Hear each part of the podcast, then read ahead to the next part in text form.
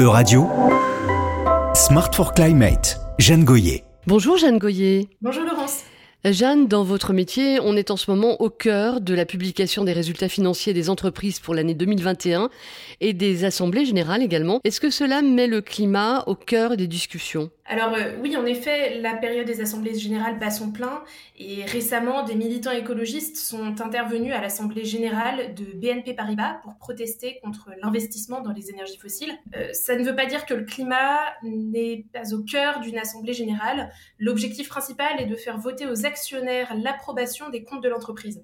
Au-delà des comptes et des statuts juridiques, les assemblées générales permettent aussi de voter des résolutions une stratégie de moyen ou de long terme, ou par exemple la rémunération des dirigeants. C'est par des résolutions que les actionnaires peuvent voter pour ou contre une stratégie à propos de la gestion du changement climatique. Est-ce que voter, c'est une manière euh, efficace de faire changer les entreprises? Alors en théorie oui, parce que les entreprises sont légalement obligées de mettre en place les résolutions votées. Par ailleurs, les assemblées générales sont très observées et commentées, donc c'est un moyen de pression important pour les actionnaires parce que cela peut influer sur la réputation des entreprises. Alors justement, est-ce que certains investisseurs font voter euh, des résolutions de lutte contre le changement climatique? Oui, tout à fait. Et pour que ces résolutions passent, elles doivent être votées à la majorité. Euh, donc un moyen efficace, c'est de se regrouper entre investisseurs. Et pour cela, je voudrais mettre en avant deux initiatives qui permettent de faire ça. Tout d'abord, la coalition Climate Action 100 ⁇ ce sont 700 investisseurs signataires qui ont pour objectif d'aligner les 100 entreprises les plus polluantes de la planète avec l'accord de Paris. Certains investisseurs se chargent d'interpeller les entreprises et de rédiger des résolutions. Ça fait bouger certaines entreprises qui mettent en place des plans d'action pour éviter une mauvaise image. Il y a aussi le CDP, un organisme à but non lucratif qui sert de plateforme pour que les entreprises viennent y déposer leur bilan carbone.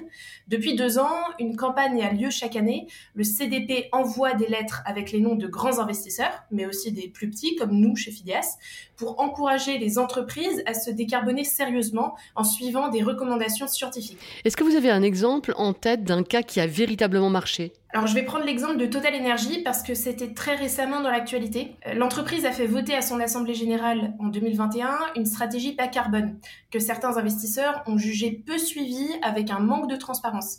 Ils ont donc déposé une résolution pour obliger Total Energy à s'aligner avec l'accord de Paris. Et l'entreprise ayant fait de nouvelles promesses en matière de transparence sur les progrès réalisés, cette résolution a été retirée. Alors au fond, est-ce que cela montre que les entreprises se soucient davantage de leur image que du climat? La question est légitime. Euh, les entreprises accordent énormément d'importance à leur réputation, surtout leur réputation autour de la question du climat. Comme le rapporte l'initiative Climate Action 100 ⁇ la quasi-totalité des entreprises les plus polluantes a émis des objectifs de long terme pour diminuer leurs émissions. Mais ça ne suffit plus aux investisseurs qui vont désormais accentuer la pression pour que les entreprises fassent preuve de transparence sur les progrès qu'elles font et qu'elles établissent des objectifs de court et moyen terme pour mettre les choses en route et éviter l'inaction. Merci beaucoup Jeanne pour toutes ces informations et à la semaine prochaine. À la semaine prochaine.